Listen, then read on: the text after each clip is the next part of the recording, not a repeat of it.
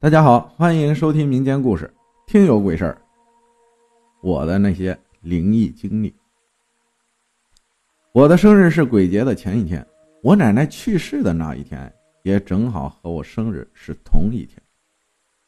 奶奶去世已经两年了，当年爷爷奶奶住的老房子一直没有卖。爷爷说，人死后会不时回来看看亲人过得好不好。有一次，爸妈出差。我就得去爷爷那儿住，爷爷怕我害怕，每次都在房子走廊里留着灯。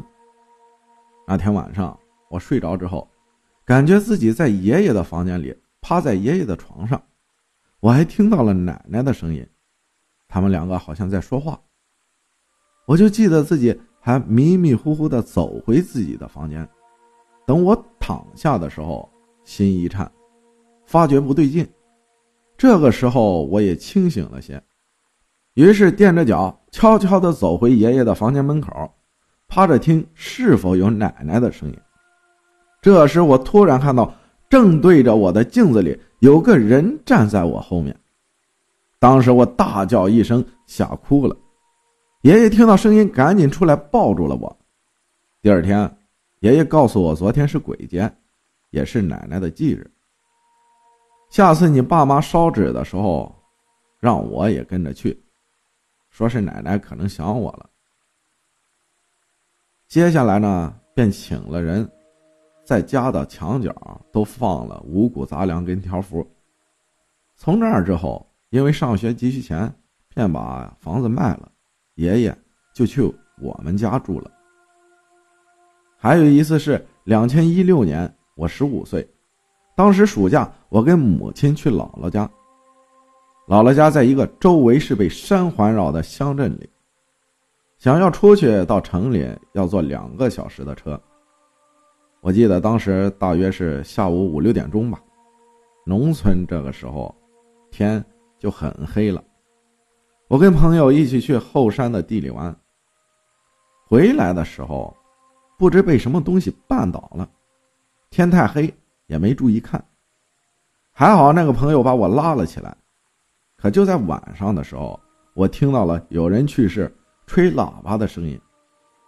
我以为是幻觉，迷迷糊糊的，但当时胆子也大，从窗户眼把头伸出去一看，给我吓坏了。很多很多的人穿着白衣服，抬着一口棺材，我就大叫妈妈和姥姥，但是怎么叫？也叫不醒他们，我就蒙着被子哆哆嗦嗦的度过了一晚上。早上起来的时候，把这个事儿跟姥姥说了。姥姥说我在做梦，她打听了，附近没有人去世。当我下地发现我左腿有块淤青，很疼。在之后连续好几天，姥姥说我半夜说梦话，还老哭，我也特别害怕。姥姥就请了镇上有名的神人给我看了看，让老太太说的话吓得我更不敢睡觉了。她说我身后有个瘸子跟着我，晚上睡觉的时候就在我脑袋上，还问我是不是踩着什么不干净的东西或者碰着什么了。我一五一十的把那天去后山玩的事情跟老太太说了。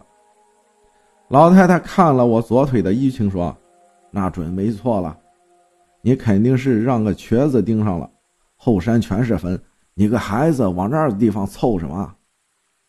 之后，每次睡觉的时候，姥姥都在我枕头底下放朱砂，还去庙里给我求了个护身符，至今这个护身符我也一直带着。